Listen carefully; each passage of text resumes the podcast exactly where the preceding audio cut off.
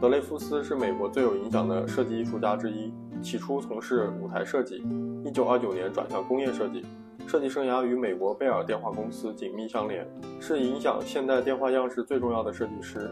他的设计风格简朴直率，功能良好，使用便利，且易于清洁、保养、维修，同时具有美的外观和美的触觉。